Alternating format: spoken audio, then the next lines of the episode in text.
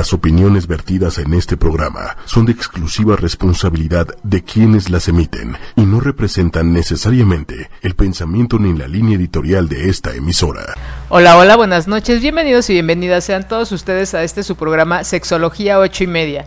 Yo soy Karen Morales, sexóloga, tu sexóloga, y hoy en esta eh, húmeda y refrescante tarde-noche, como podrán ver, estoy gratamente acompañada de dos especialistas en un tema que a lo largo de estos dos años, creo, no sé cuánto llevo ya con el programa, ya un ratito, creo que nunca he hablado de, este tema porque sí creo que requiere de gente que se dedique y esté eh, trabajando con, personas directamente, este, con que sean que portadoras o que tengan VIH-Sida. ¿Sí? Entonces, el día de hoy me acompaña eh, la psicóloga Joana Elizabeth Esquivel Fragoso. Muchas gracias, Joana, por estar acompañando esta tarde-noche. Y la doctora Liliana Marisol Santos Aguilar. Eh, médico, eh, pediatra e infectóloga. Gente que ha trabajado de manera, que trabaja de manera muy este, diaria con personas con VIH-Sida. Entonces el día de hoy vamos a, hablar acerca del tema, a quitar a una decir qué es, cuál es el cómo se diagnostica, cuál es el tratamiento y algo sumamente importante, el pronóstico. ¿No? Como saben, estas tardes, noches de charlas de sexualidades, la idea es poner cosas en la mesa para que ustedes reflexionen, para que ustedes eh, pues actualicen los conocimientos que tienen y mucho del día de hoy es ¿A qué asociamos a la gente? Para empezar a diferenciar lo que es VIH, lo que es eh, SIDA y el pronóstico de las personas que tienen este síndrome y que son portadoras del virus. Entonces, que antes asociamos mucho esto con que se va a morir, con situaciones muy, muy desgastantes físicamente hablando, y en la actualidad, pues no, ellas, eh, la doctora, tanto la doctora nos va a explicar todo este proceso, así como Joana nos va a decir el acompañamiento, ella desde el punto de vista psicológico. Chicas, les agradezco mucho, mucho, mucho que estén conmigo y que compartan pues todo eso que ustedes saben y que ustedes practican de manera cotidiana. Entonces, ¿quién quiere empezar? Buenas noches. Y pues para iniciar, para definir o diferenciar lo que es eh, virus de el VIH, es un virus de inmunodeficiencia humana, es un virus que este se adquiere por eh, relaciones sexuales sin protección con una persona que ya tiene la infección y SIDA como tal es el virus de inmunodeficiencia humana eh, después de X tiempo em, y en el cual el sistema inmunológico del paciente se ven afectados específicamente unas células que se llaman linfocitos y disminuyen en cantidad y se relacionan a patologías muy específicas del SIDA. ¿Ok? Eso es como lo principal. Ok. Eh, dices, bueno, nos mencionas ahorita que este se obtiene, se adquiere por tener encuentros sexuales sin protección. Exactamente, con personas que son positivas o que tienen el virus de inmunodeficiencia humana, el VIH. Ah, ¿Qué pasa cuando este con la población no es exclusiva, ¿no? Sino qué pasa cuando ya se son eh, se contagian, si se llama, si se dice se contagian y cuando con sus hijos, ¿no? Anteriormente se decía que ellos también eran portadores. Sí son portadores cuando este eh, nacen, bueno, las mujeres embarazadas este tienen son portadoras ¿Y qué pasa con sus hijos? ¿También son portadores ellos o...? Ok, anteriormente, este, bueno, poco a poco se fue conociendo más del virus, ¿no? Ahorita tenemos la posibilidad de hacer un diagnóstico temprano, uno, y con el diagnóstico, buscándolo y encontrando el virus si, si es que eres portador, iniciar un tratamiento.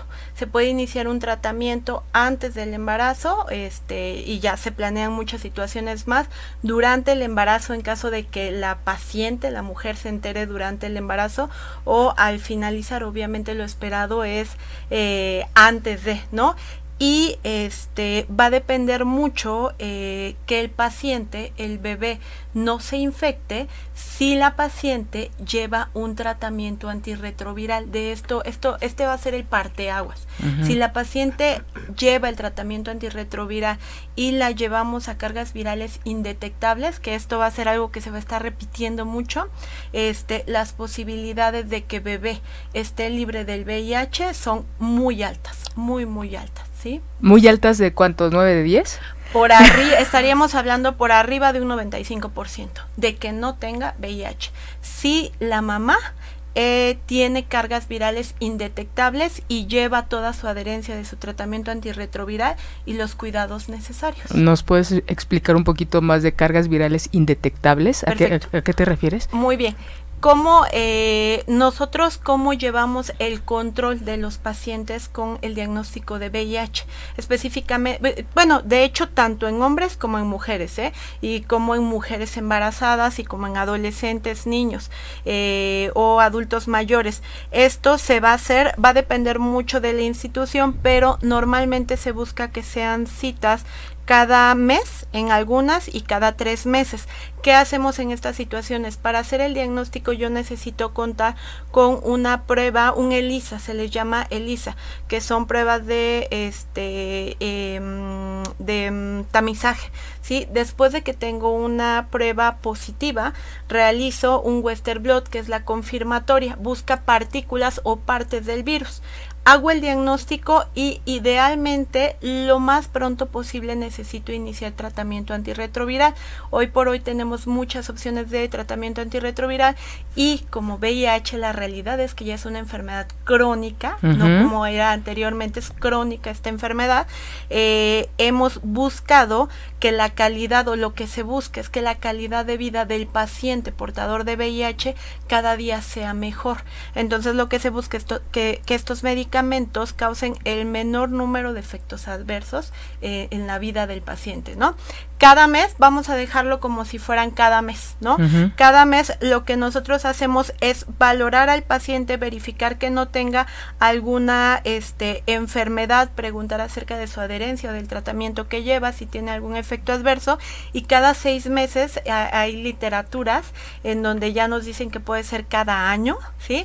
Este, cada seis meses o cada año se pide un control que se llama carga viral. La carga viral y los CD4, que los CD4 son linfocitos. Solamente que los linfocitos, todos tenemos linfocitos. Aquí el problema del VIH es que el virus infecta o daña o ataca eh, directamente y en específico con los CD4 el conteo de CD4 entre más baje, entre menor sea, más enfermedades oportunistas. Entonces, si yo estoy hablando de que aproximadamente tengo este de 2500 CD4 de manera normal, cuando bajan por este por debajo de 200 CD4, cuando yo normalmente tengo 2500, por debajo de 200 es cuando llegamos al síndrome de inmunodeficiencia este adquirida. ¿Por qué? Porque por debajo de 200 voy a tener enfermedades que normalmente no tenemos, ¿sí? Porque el VIH va y ataca a esos linfocitos, a esos CD4.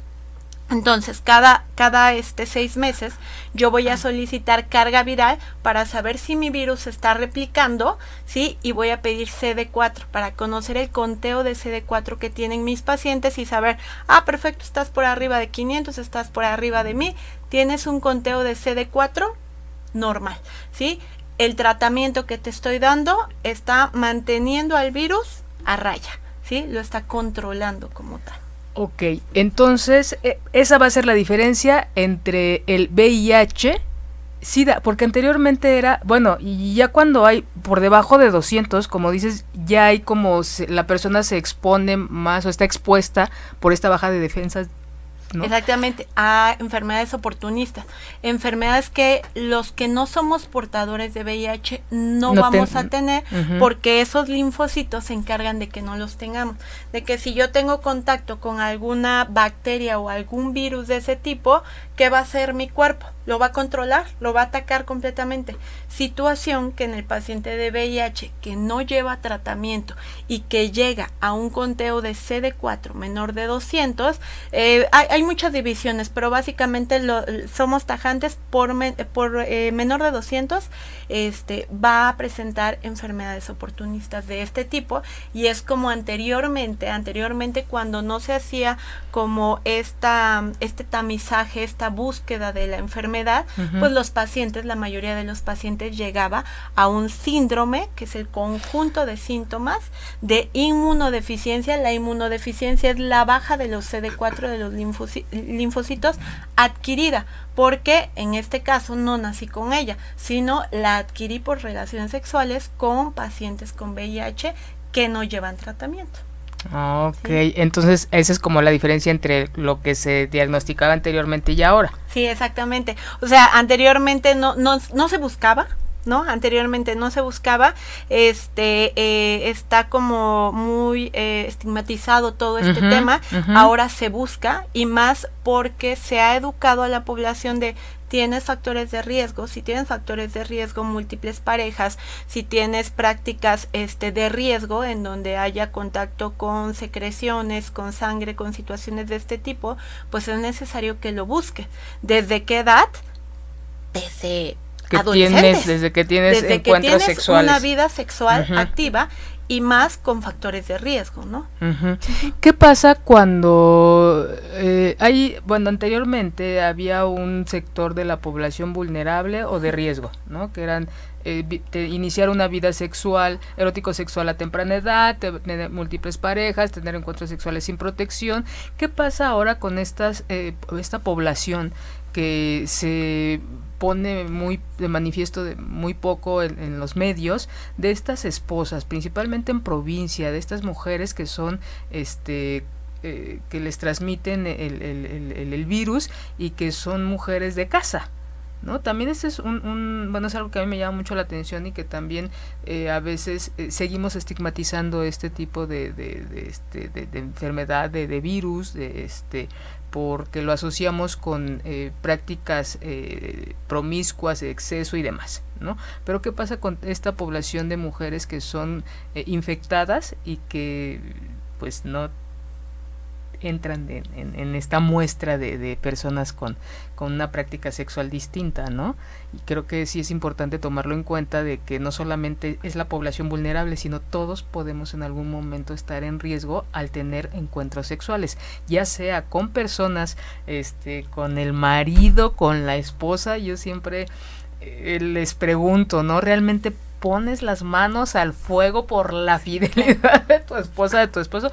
Yo creo que son esas cosas que tenemos que actualizar, la gente que nos está viendo y que nos está escuchando, porque no sabemos la, la vida que de la puerta para, para afuera, ¿no? Yo no hablo de, de motivar la duda, pero sí de ser realistas. ¿no? Si hay un alto índice de, de mujeres que son este, eh, infectadas por, por, su, por, por, su pareja y que este, eh, incluso ha sido motivo o es motivo de, de, muchos divorcios, ¿no? Yo no fui, entonces ¿quién fue, no? Este, sí hay un sector de población vulnerable, pero también al tener una práctica sexual con compromiso, sin compromiso, con matrimonio, sin matrimonio, este, sí hay un riesgo, ¿no?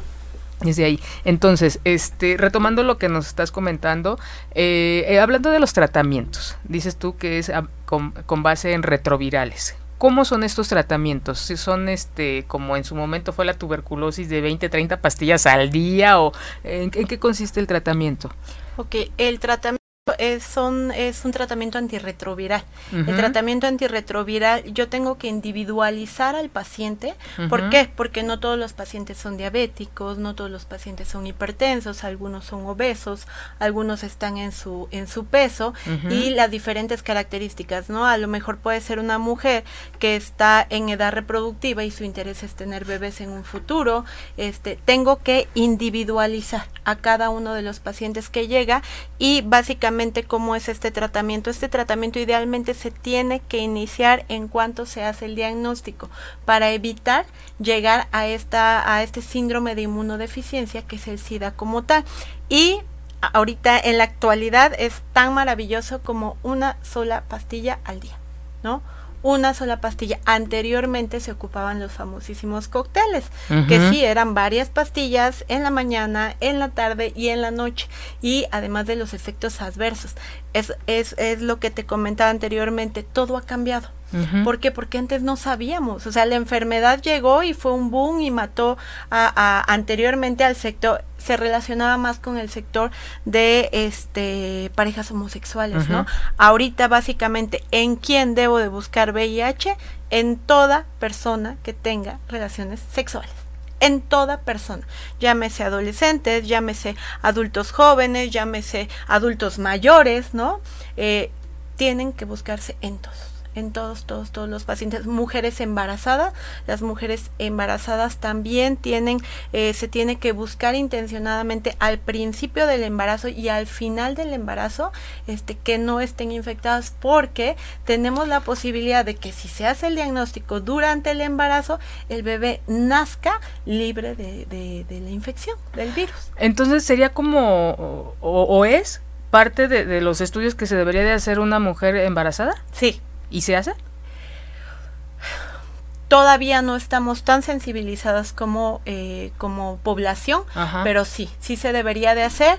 Y si no lo solicita en este momento su ginecólogo, esto es para todas las mujeres que están embarazadas, si tu ginecólogo no lo ha solicitado, tú puedes ir a un laboratorio y te pueden hacer un ELISA de cuarta generación. Para VIH lo puedes hacer en el primer trimestre y en el último trimestre para verificar que no haya una infección. Si existe la infección, tenemos que buscar ayuda. Llámese si eres derechohabiente de un IMSS, de un ISTE, si no eres derechohabiente, ya sea Seguro Popular, está la Clínica Condesa. Hay muchas opciones. Hoy por hoy hay muchas opciones para adquirir el tratamiento antirretroviral y para que tu bebé nazca este, libre del virus, ¿no?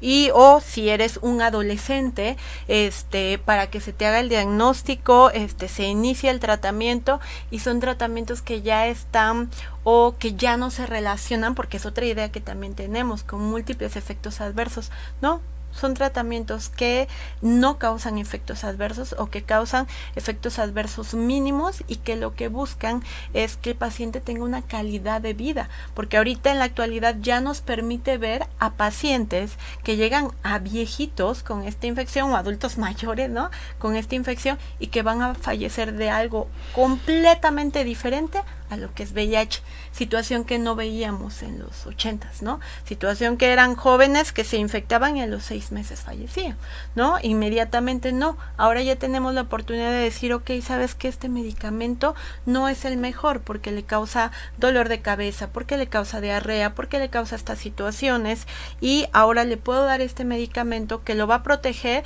y va a evitar que tenga osteoporosis, que va este a disminuir el daño cardiovascular, que va a disminuir muchas situaciones más que se padecían anteriormente.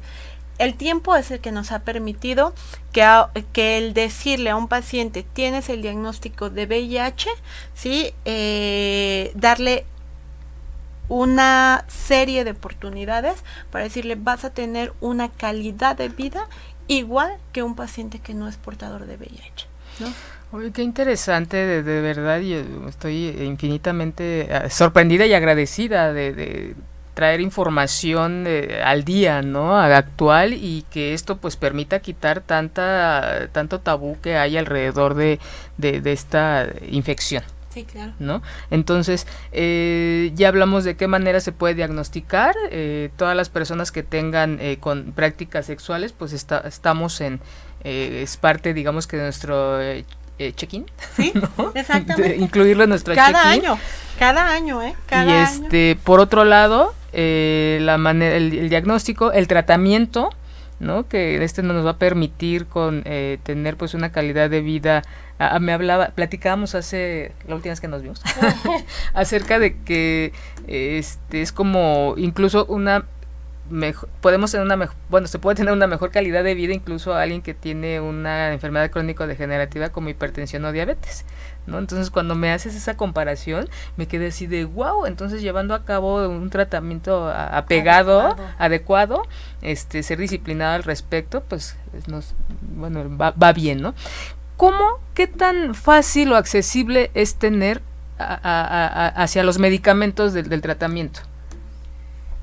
Eh, depende mucho es factible, es posible, pero sí es importante, eh, todavía no estamos suficientemente sensibilizados, cada día estamos mejor, ¿no? Pero si perteneces a un IMSS, a un ISTE, a, un seguro popular, aquí lo más importante es, por alguna situación, tú sabes que tienes el diagnóstico o en tu check-in este anual sale positivo, acudir a consulta, ¿no? A consulta externa y cada una de estas instituciones cuenta con una clínica o una consulta para pacientes este con VIH. Entonces ahí este se hace la valoración y se inicia el tratamiento. Sería como la forma, la posibilidad que yo le sugeriría. También hay otras situaciones de seguros de gastos médicos mayores, como ya situaciones más específicas. Sí, sí es posible, es, es tardado, digo, conocemos cómo, cómo son los servicios públicos, em, pero eh, aquí lo más importante es, hazte el diagnóstico. En cuanto tú te hagas el diagnóstico, estamos hablando, para que tengamos una idea, de este punto A, que es VIH, al punto B, que es SIDA, puedo tardar hasta 10 años. 10 años en que mi CD4 baje, por debajo. Entonces, definitivamente que me valoren en consulta externa y llegar a la consulta de VIH no va a tardar todo ese tiempo. Va a tardar meses probablemente, ¿no?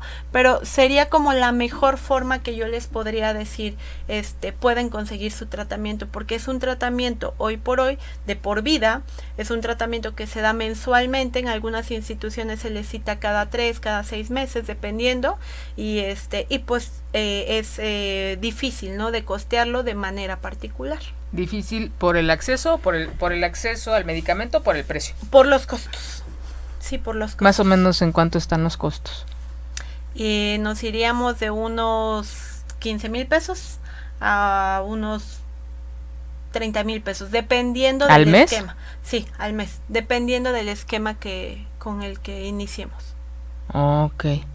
No, pues qué, qué, interesante, ¿no? Qué, interesante. Digo, no se, no se, no se pretende que no se le dé la importancia a, este, a infectarse, sino que el, el hecho de que seas portador eh, te lleva a, hay la posibilidad de que se apegue uno a un tratamiento y una tenga uno una calidad de vida digna. Y este, y bueno, vamos contigo, John. No crees que me he olvidado de ti. No. Este, ¿cómo, cómo es, eh, cuál es, cuál es la parte de la intervención en materia de psicología con, con esto, con estas personas?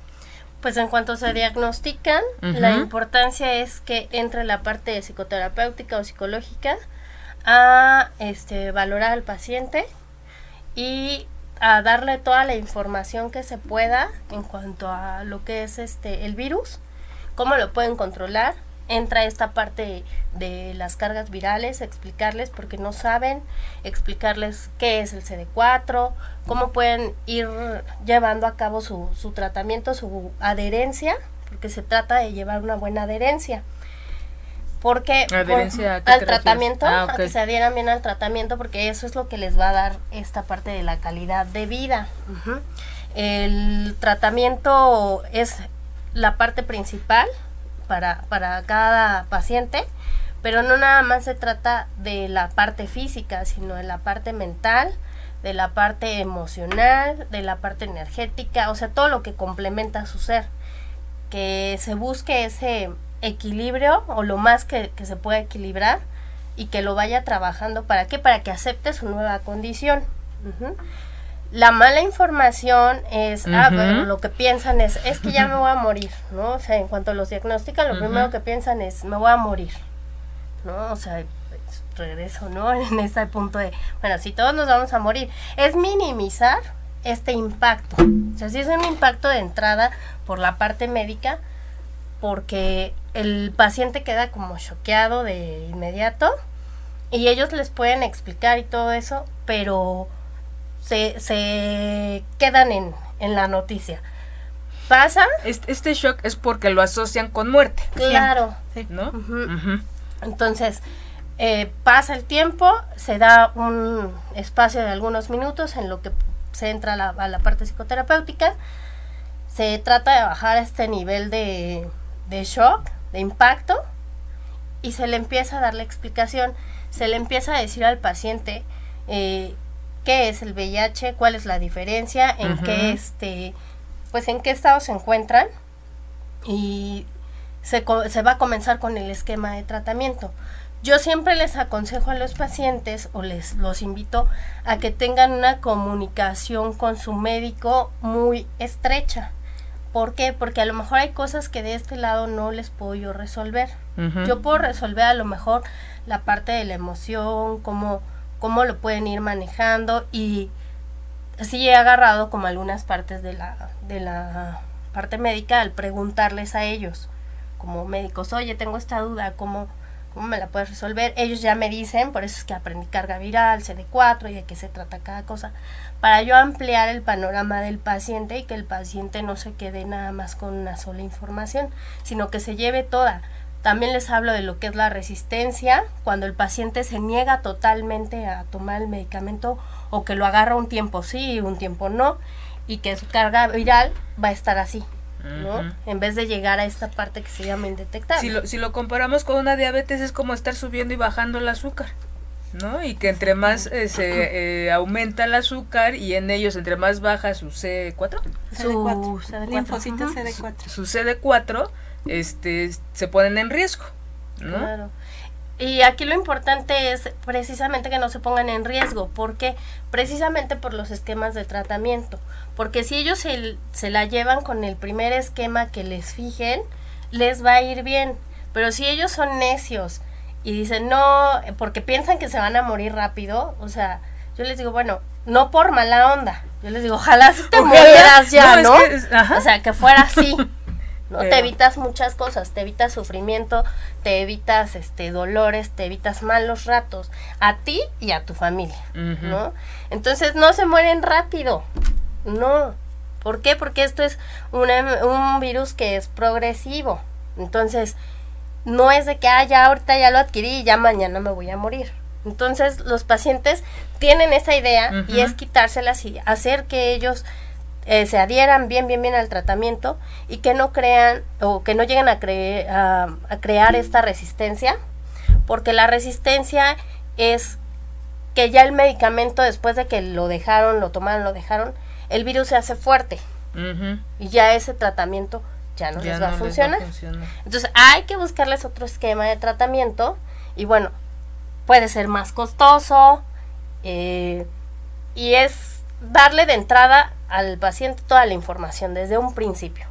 Porque ya un paciente que no se le dio la información adecuada en cuanto se diagnosticó, es complicado, no es imposible, pero es complicado hacer que el paciente retome el tratamiento y depende de cómo, cómo vaya ya el virus, ¿no? Que tanto ha permitido el paciente, porque aquí se trata igual como, como cuando permitimos con las personas este, que nos hagan daño, es lo mismo con el virus. ¿Qué tanto va a permitir yo que el virus afecte mi vida? O lo controlo o lo dejo que haga lo que quiera conmigo. ¿no? Ok. Aparte de esta intervención que haces con, con ellos, ¿hay una intervención con, con la familia? Sí. Cuando los pacientes no pueden como decirle a la familia, eh, me ha tocado pacientes varones con las esposas, porque ¿cómo decirle, no? ¿Cómo le digo que tengo VIH y que ella probablemente también lo tenga? Entonces, ahí sí piden ayuda a los pacientes. Puedes estar conmigo, o sí, pero tú se lo vas a decir, no se lo voy a decir yo. ¿no? ¿Te ha pasado o has tenido alguien que diga, no le voy a decir a, a, a mi esposa o a mi esposo? Sí, pero aquí es crearle conciencia de que a lo mejor esta, esta persona, el paciente, va a empezar un esquema de tratamiento y él tiene la oportunidad. ¿Por qué le va a negar la oportunidad a su esposa o a su esposo de empezar a hacerse los estudios y de empezar un tratamiento también? Que sea sincero, no con la pareja, con, con él o con ella misma. ¿no? Es, es, muy difícil esta parte, este, este, detalle, ¿no? De cómo no compartirlo. ¿Y qué pasa cuando se ten, bueno, ¿cómo lo planteo? Ok, él o ella se saben que, son portadores. Se, ¿Hay alguna obligación médicamente hablando, psicológicamente hablando, para que ellos tengan que decirlo a sus, a sus parejas? Mm, bueno, hasta donde yo sé, no. No. Si el O sea, paciente va a ser no nada quiere más de, decir, de- va a ser de conciencia y de, exactamente, de valores, de- ajá. de creencias, de educación, eso es de, de cada persona. Porque tú no puedes violar la confidencialidad del paciente. Si yo sé que el paciente tiene VIH y él me dice, no quiero decirle a mi familia, ni a mi esposa, ni a nadie, yo no puedo violar esa confidencialidad. ¿Y qué piensan ustedes de eso? Sí, de hecho eh, es necesario coordinarse. La información siempre te va a ser fuerte, como médico y como paciente, ¿no? Entonces, informarlo lo más posible de todas las opciones que tiene, de todo lo que puede pasar, coordinarnos con esta parte de terapia, ¿para qué? Para que él se sensibilice como paciente y le dé la oportunidad a su pareja de hacerse los estudios, puede estar infectada su pareja, puede no estar infectada su pareja, pero siempre informarlos y darles a- eh, que el panorama, cambiar el panorama, ¿no? VIH no es igual a muerte. VIH no es igual a se acabó mi sexualidad. VIH no es igual a ya no voy a tener una familia. No, no. VIH es hoy por hoy una enfermedad crónica, ¿sí? Que en la que ¿quién la puede tener? Toda la población. Toda eh, población que tenga relaciones sexuales eh, y eh, hay tratamiento, existe calidad de vida con esta enfermedad. Entonces es importante informarlos para que ellos se aperturen y tengamos la oportunidad de que ellos informen, porque no, no hay, no hay forma de, de romper con la confidencialidad que existe. ¿Qué pasa en el momento de que esta situación pone en riesgo a otras personas? Fíjate que eh, en algún momento a mí me platicaron sobre un paciente que el paciente estaba sumamente enojado. A mí no me tocó, porque yo no estaba en ese momento en, en esta área, pero me platicaron de un paciente que dijo, a mí me vale. Yo no voy a ver quién me la hizo, sino quién me la pague. Ajá. Y me voy a dedicar a infectar a quien se me ponga enfrente. ¿no? Era tanto su coraje, pero aquí es em, llevar al paciente a que se haga responsable de sus actos, responsable de las decisiones que tomó en un punto de su vida, porque no es que me infectó, ¿no? O sea, aquí no le voy a echar la culpa a la otra persona. Yo tuve relaciones contigo porque yo quise, porque yo lo decidí. Si yo no tuve protección, pues entonces eso es responsabilidad mía. O sea, sí es de los dos, pero yo no te voy a venir a cargar la culpa a ti, ¿no? Si yo en algún momento salgo infectada. Y que esa es la importancia del trabajo, este, bueno, de- ahora sí que desde que el inicio, del- desde la intervención al trabajo con el médico y la intervención desde la parte psicológica, ¿no? Que esta, decías hace rato algo que no me acuerdo cómo lo mencionabas, pero era de esta, esta condición. ¿no? Ya no es, eh, se asocia el VIH, SIDA a muerte, no es eh, tal cual como una en- enfermedad crónico-degenerativa en el caso de la hipertensión de la diabetes, aquí crónico, y que esta condición nos va a llevar a hacer modificaciones en nuestra vida. Pues la modificación que a lo mejor eh, puede ser complicada es tomarse una pastilla. He tenido pacientes que les pregunto, ¿por qué abandonas tratamiento? Porque no tengo tiempo. ¿En verdad no tienes tiempo? ¿No tienes tiempo para tomarte una pastilla? ¿Cuánto tiempo te lleva el agarrar un vasito con agua y tomarte una pastilla? ¿Más de un minuto? ¿Y no tienes tiempo? Son justificaciones, ¿no? Y yo sí se los manejo muy, muy tajante. O sea, a mí no me puedes venir a engañar, no me digas que no tienes tiempo. Total, no es mi vida, es la tuya. ¿no? ¿Realmente no tienes tiempo o no quieres? Entonces los dejas pensando y se dan cuenta, ¿no? Entonces cuando les empiezas a comentar qué podría pasar si ellos continúan con esa actitud, con esa conducta, y que lejos de ver esto como, como lo peor que ha podido sucederles en la vida, pueden darle una resignificación. ¿Como qué? Como una oportunidad diferente a la vida, una oportunidad para voltearme a ver a mí mismo, cambiar hábitos, cambiar pensamientos, cambiar conductas, cambiar este todo lo que tengo eh, torcido, tal vez, toda la mala información, por buena información que me va a servir, que me va a ayudar. Lejos de ver esto como algo malo, lo puedo ver como una oportunidad grande en mi vida. Para allá, fíjate que este, estás dando pie para la siguiente pregunta para las dos. Yo creo, yo, desde acá, que el hecho de, de haber sido infectado o infectada tiene que ver con conductas de riesgo. Con haber iniciado una vida sexual a temprana edad, con diferentes parejas, bueno, punto y coma, tener diferentes parejas, este, o tener eh, prácticas sexuales sin protección. Entonces, yo creo que no es la única conducta de riesgo que llevan a cabo. Creo que también llevan a cabo otro tipo de conductas de riesgo, que es ahí en donde entra tu comentario, en donde vamos a tener que modificar la vida, no solamente porque por un solo contacto, por una sola experiencia difícilmente alguien se contagia o disminuye el porcentaje de contagio. ¿no? Por llamarlo así. Entonces, ¿qué otro tipo de conductas han visto ustedes que se asocian a personas que son portadoras del VIH? Conductas de riesgo. Fíjate que hace poco estaba viendo en Facebook un video en donde hay como fiestas clandestinas donde van personas infectadas con VIH y van personas que no tienen VIH y que desean ser portadores de VIH. Eso me dejó así de... Ah".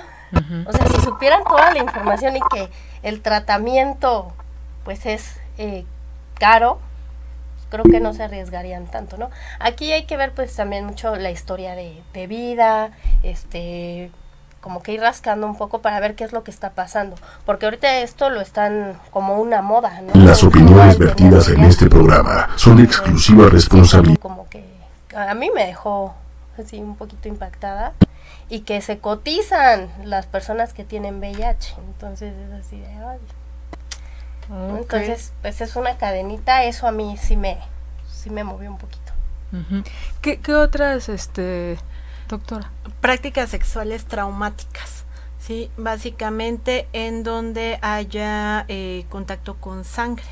Eh, hay algunas situaciones, eh, pongo de ejemplo el 15, que es como mm. introducir este pues el puño, la mano, esto obviamente este pues va a causar lesiones y va a haber mayor contacto con este sangre. Entonces, eh, existe mayor, eh, es mayor la posibilidad de, ¿no?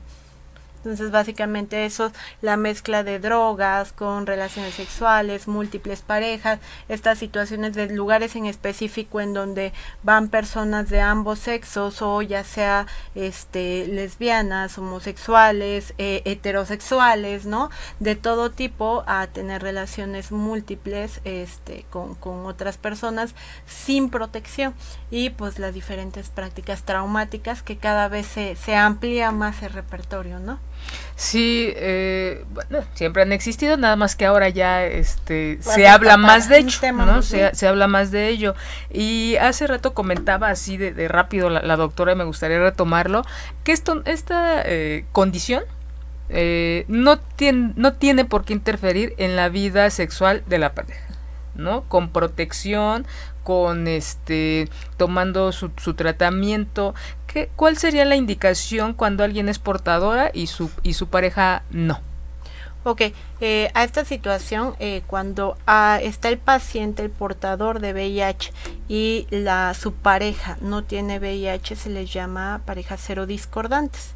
Si uno es positivo, tiene VIH, lleva tratamiento, lleva una adherencia del tratamiento al 100% y su pareja no tiene el diagnóstico, pueden tener relaciones sexuales. Las relaciones sexuales eh, idealmente, pese a que tuviera una carga viral indetectable, debe de ser con eh, preservativos, porque estos son métodos de barrera, ¿sí? Eh, métodos de barrera y esto va a permitir que este, su pareja no tenga la infección o no sea portadora de la infección.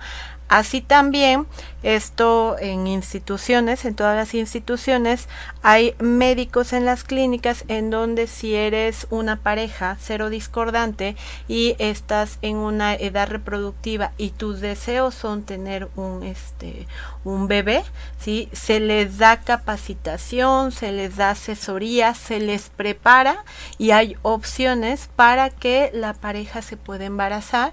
El bebé venga bien, lleve un eh, lleve este lleve todo el tratamiento, toda esta capacitación la, la pareja durante los nueve meses y el bebé tenga este su nacimiento con las eh, en los medios adecuados y además darle el seguimiento dependiendo de la institución de dos a cinco años para verificar que este el producto es, es indetectable o no, no se infectó.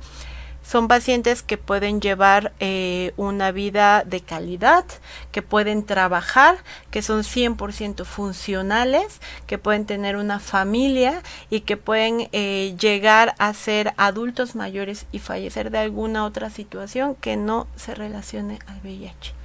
No, pues qué palabras tan tan tan alentadoras. Porque hablamos de, de, de, México donde hay pues ahorita una situación de mucha carencia, de mucha este falta de, de, mucho. ¿no? Entonces hablar ahorita de, de, de, este, de, esta información que, que y está a la mano de, de cualquier persona que pueda tener que un servicio de seguro, de, de ISTE, de todas estas instituciones y pues supongo que también, digo, va a costar mucho a lana, pero pues de manera particular, ¿no? Y que sí nos puede proporcionar una vida este digna, ¿no? Y eh, ¿qué, ¿qué pasa? Cuando a, a, qué tanta probabilidad hay de que alguien abandone o cuál es el porcentaje de abandono de tratamiento. Hace rato mencionabas un poquito al respecto. Pues te digo, aquí el porcentaje no te lo puedo dar como tal, pero cuando he entrado con pacientes que desde un inicio se les da toda la información, son los pacientes que yo he podido observar que se adhieren bien al tratamiento, que se llevan todo busco la manera de enviarles videos, de eh, encontrar herramientas que les sirvan y que les amplíe el panorama de en cuanto a su vida, en cuanto al virus, porque yo si no les digo, haz a un lado la palabra enfermedad, ¿no?